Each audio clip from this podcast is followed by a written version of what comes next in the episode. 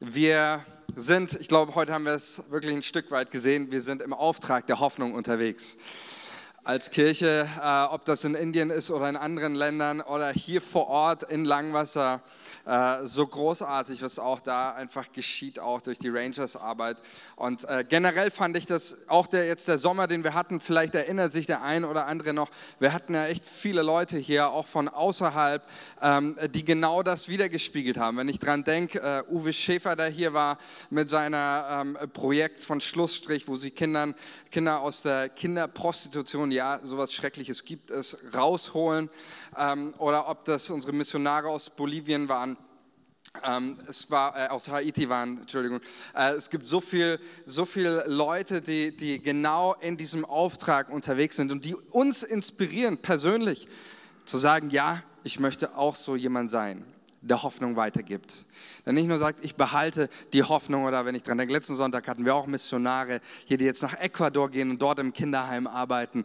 Ähm, solche Menschen inspirieren mich. Das macht mir persönlich unglaublich viel Hoffnung, solche Menschen zu sehen, solche Menschen zu hören, Leute zu erleben, die sich nicht unterkriegen lassen und irgendwo in dem ganzen, äh, vielleicht auch in den ganzen Sorgen versinken, sondern Menschen, die uns inspirieren, die vorwärts gehen und aufstehen und sagen, hey, ich habe Hoffnung und diese Hoffnung, die gebe ich weiter ob das hier vor Ort ist, in deiner Familie, in deiner Nachbarschaft oder bis an die letzten Winkel dieser Welt. Äh, lass uns eine Kirche sein, die aufsteht für Hoffnung und Hoffnung weitergibt. Amen. Ich habe jetzt, wir sind jetzt in der Zeit schon sehr fortgeschritten, deswegen kürze ich jetzt meine Predigt um 90 Prozent. Äh, so war das ja auch äh, vorgesehen, weil ich möchte heute tatsächlich noch eines machen, was mir auf, richtig auf dem Herzen liegt und das ist mir äh, einfach im Anbetracht auch ein bisschen Abschluss dieser, dieses Dreiteilers über Hoffnung. Ich möchte heute euch, ich habe auch ein paar Leute gefragt, wenn hier stehen, euch segnen und für euch beten. Ähm, Impuls den möchte ich euch nochmal geben. Vielleicht warst du auch, äh, bist du heute zum allerersten Mal hier und denkst mir, Mensch, hier geht es aber ganz schön äh, spontan und hier und da. Ähm, ist nicht immer so, aber immer wieder muss das sein und ich glaube, das ist auch ganz wichtig, auch wir als Kirche, eine gewisse Spontanität und eine gewisse Flexibilität und auch ein bisschen, bisschen auch mal was anders sein, das gehört dazu. Kirche ist Familie, nicht einfach irgendwie nur ein Ritual oder irgendwie ein, ein starrer Ablauf. Amen. Danke.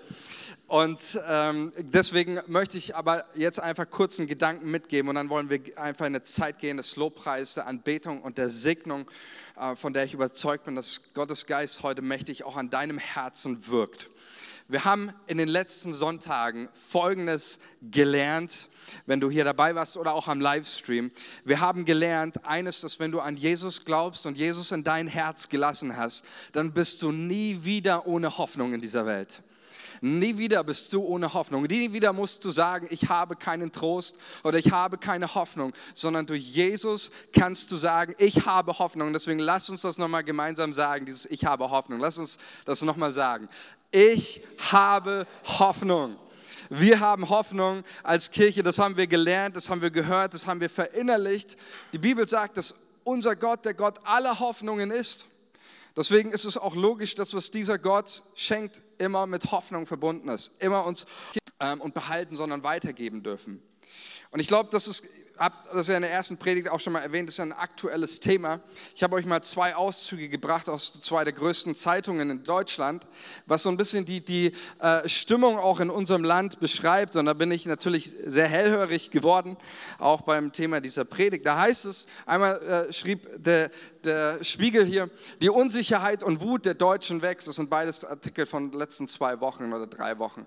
Ähm, die Wut, Unsicherheit, Wut der Deutschen wächst. Die Gemütslage der Deutschen ist zunehmend von Wut, Hoffnungslosigkeit und einem Gefühl der Machtlosigkeit geprägt. Dagegen nimmt laut einer Spiegelumfrage die Wahrnehmung positiver Emotionen ab. Also die großen Zeitungen machen immer wieder Umfragen, auch in der Bevölkerung, um ein Stimmungsbild zu bekommen.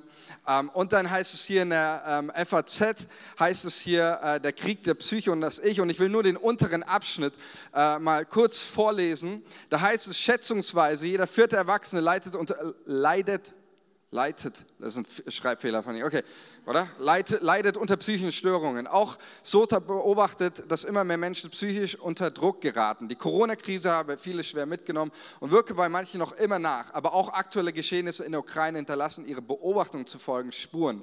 Während die Menschen während der Hochphase der Pandemie berichteten, dass sie verstärkt Einsamkeit verspürten und aufgrund der fehlenden sozialen Kontakte über eine geringere Lebenszufriedenheit verfügten, löse der Ukraine-Krieg nun andere, aber ebenso belastende Gefühle aus. Vermehrt werde Hoffnungslosigkeit als vorherrschendes Gefühl angegeben. Also ich weiß nicht, ich, ich brauche persönlich dazu keine Zeitung, um sowas zu, zu, äh, zu wissen, wenn ich mit den Menschen in meinem Arbeitsumfeld da wo du arbeitest oder in deiner Schule oder in deiner Uni oder deiner Nachbarschaft unterwegs bist, ähm, da merkst du auch so etwas, eben das, was hier beschrieben wird oder eben anhand von Umfragen, die hier durchgeführt wurden, das Gefühl, dominierende Gefühl von Hoffnungslosigkeit. Und das resultiert daraus, weil Menschen eben, wie es auch in diesem Artikel heißt, das Gefühl haben, du kannst dich an nichts mehr festhalten. Du verlierst den Halt, dir wird der Boden unter den äh, Füßen weggezogen. Ich glaube, das war in den, letztes auch in den Nachrichten irgendwo, da war so eine Reportage und da war eine Demo von genau solchen Leuten, die sehr wütend waren. Und da wurde eine Frau gefragt, warum ist sie hier? Und sie hat erzählt, ähm, hat es mal so formuliert, Sie hat gesagt, sie hat ihr ganzes Leben lang gearbeitet und hat jetzt die Angst. Das Rollverlust kommt eben auf die Hoffnungslosigkeit. Nicht mehr zu wissen, worauf kann ich mich halten, woran kann ich mich halten, was passiert in Zukunft. Und das ist genau das, was hier auch in unserem Land erlebt wird. Viele Menschen diese Hoffnungslosigkeit. Und deswegen habe ich auch ganz bewusst immer wieder diesen Impuls gebracht, wir haben Hoffnung und daran festzuhalten. Lass uns mal in Hebräer 6, Vers 18, ähm, da steht eine Sache, weil das ist ja das Großartige, dass du und ich, wir immer sagen können, wir haben Hoffnung, wir haben die Gemeinschaft, du hast eine Gemeinde, du hast Menschen, die für dich beten, du hast das Wort Gottes in deinem Leben, das, die, das dir gewiss ist, das dir Zusagen macht, sodass du dich in deinem Leben nicht mehr fürchten musst. Der Heilige Geist ist da in deinem Leben, Jesus verlässt dich nicht. So große Perspektiven und Hoffnungen haben wir.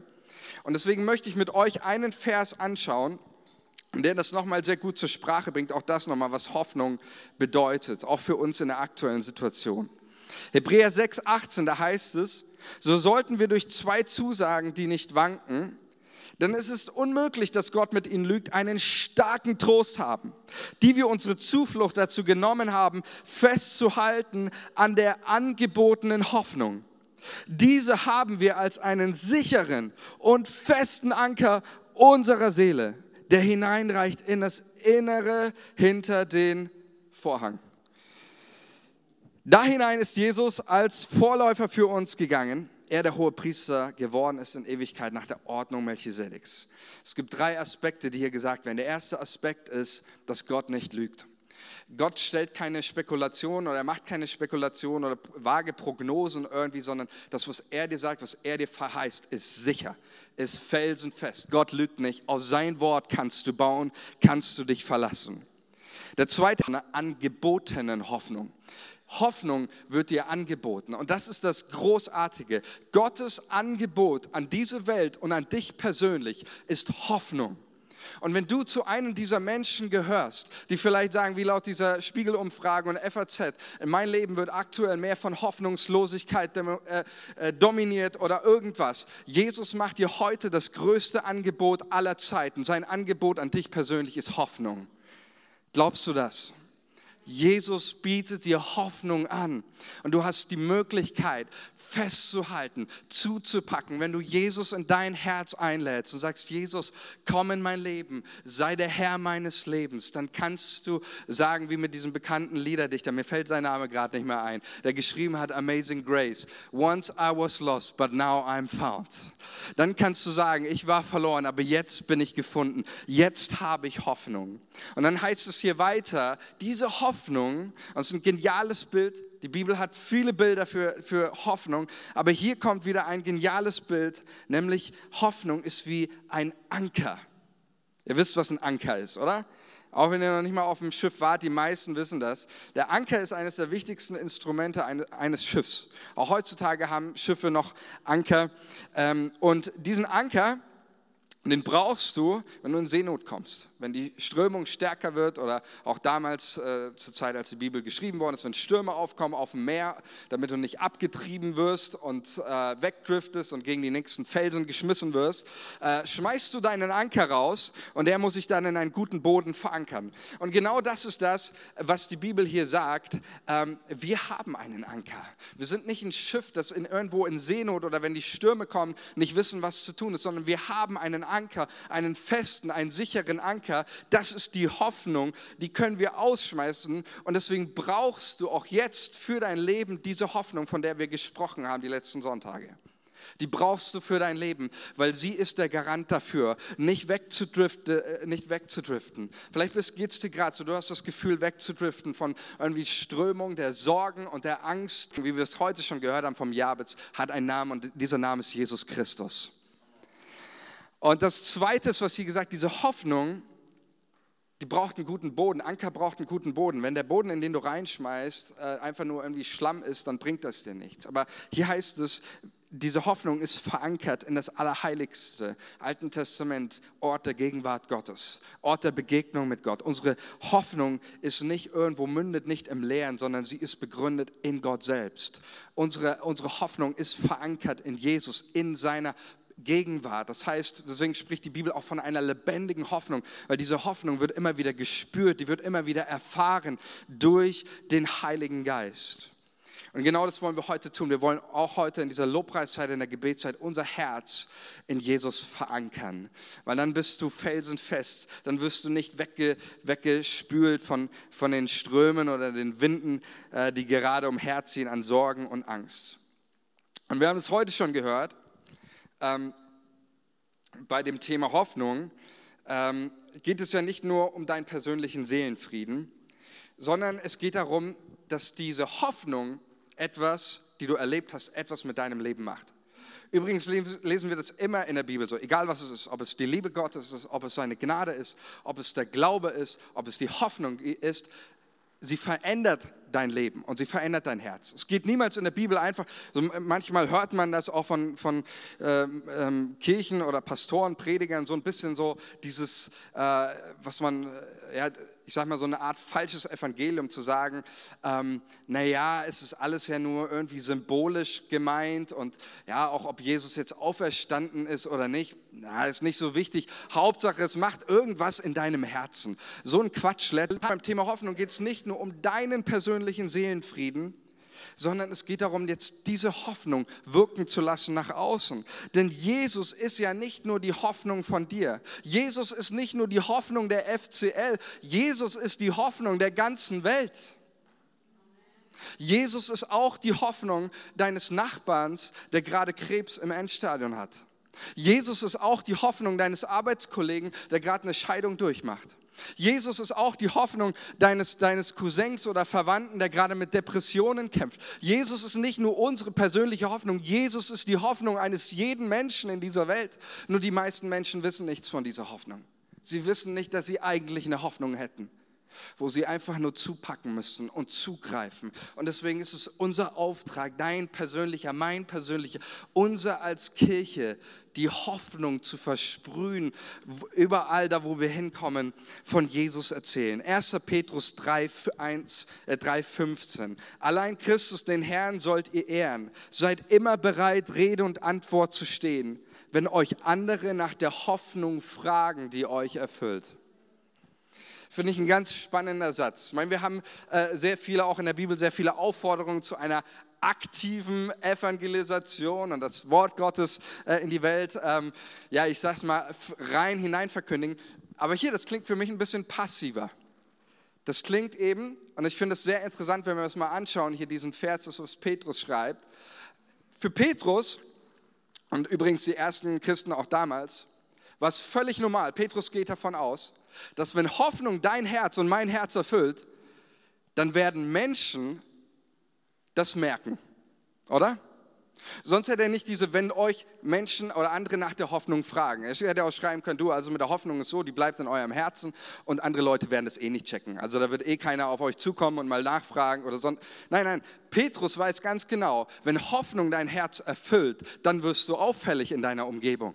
Und das war auch das, das Christentum äh, des ersten Jahrhunderts, die waren richtig auffällig. Und die waren nicht auffällig für Angst, die waren nicht auffällig für Panik, die waren nicht auffällig wegen Verzweiflung oder wegen Lügen, sondern die waren auffällig mit Hoffnung.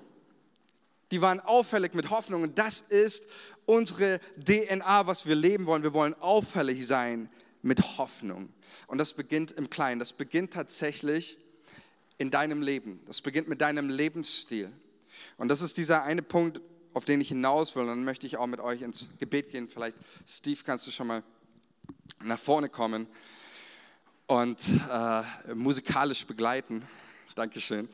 Ähm, das ist das, was die, was die ähm, Bibel hier, hier sagt und was auch äh, für Petrus charakteristisch ist. Wenn die Hoffnung dein Herz erfüllt, dann werden Menschen danach fragen. Ich kann mich erinnern, ich war mit meiner, äh, dort in dem Hotel, wo wir waren, einige Leute kennengelernt und wir haben eine, eine junge Frau kennengelernt, auch ähm, mit, mit Kindern dabei und äh, die, die äh, alleinerziehend war und äh, so manches durchgemacht hat in, in ihrem Leben. Und nach dem, ähm, am Ende der Zeit auch, wo, wir, äh, wo sich der Urlaub dann wieder in dem Ende geneigt hatte, sagte sie zu uns, hey, wenn ich, wenn ich mir euch ansehe und eure Familie, dann habe ich noch Hoffnung für mich. Und ich glaube, das ist ein wichtiger Ding, das wir verstehen müssen. Hoffnung geht nicht um irgendwas. Natürlich ist, sind das immer eine absolute Inspiration, wenn man Menschen hört, die, die Großes bewirken und in die Welt ziehen und, und Hoffnung den Menschen bringen bis ans Ende der Welt. Aber das ist nicht eine Frage von, von großen Leuten, in Anführungsstrichen groß, ja. Äh, das ist eh kein, kein Begriff hier, der jetzt sondern es, es geht darum, dass du Hoffnung persönlich da, wo du bist, leben kannst.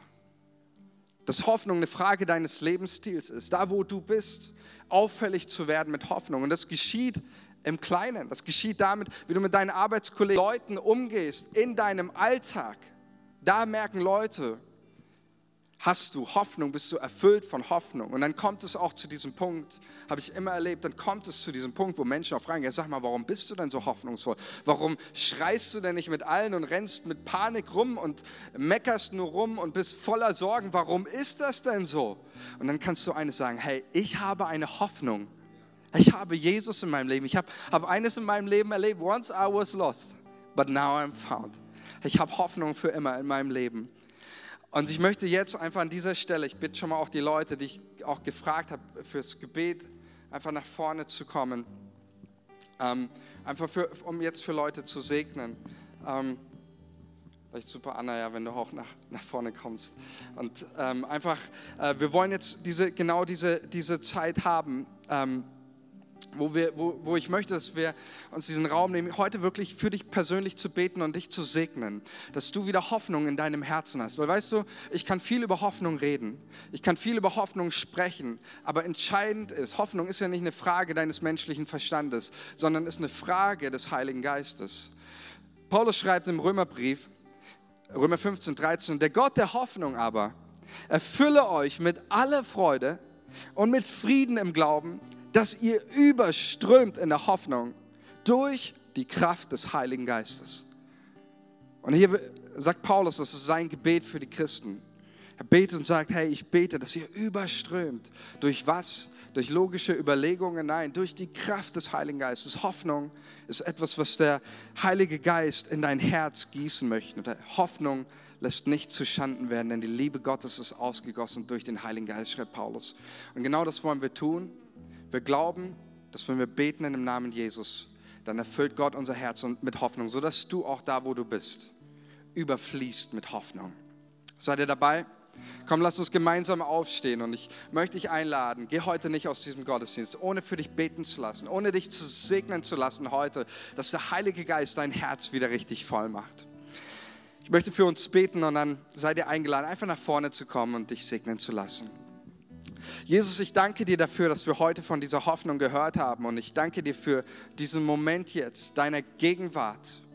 Und ich danke dir, Heiliger Geist, dass du auch heute die Herzen hier verankern wirst, ganz neu. Heute hier Menschen ihren Hoffnungsanker, diesen Anker ausschmeißen und er landet in deiner Gegenwart. Trauer geht, dass Depression geht, dass Sorgen geht und genau das, was Paulus schreibt. Freude und Frieden, Herzen erfüllt damit wir überfließen in der Hoffnung durch die Kraft des Heiligen Geistes. Amen.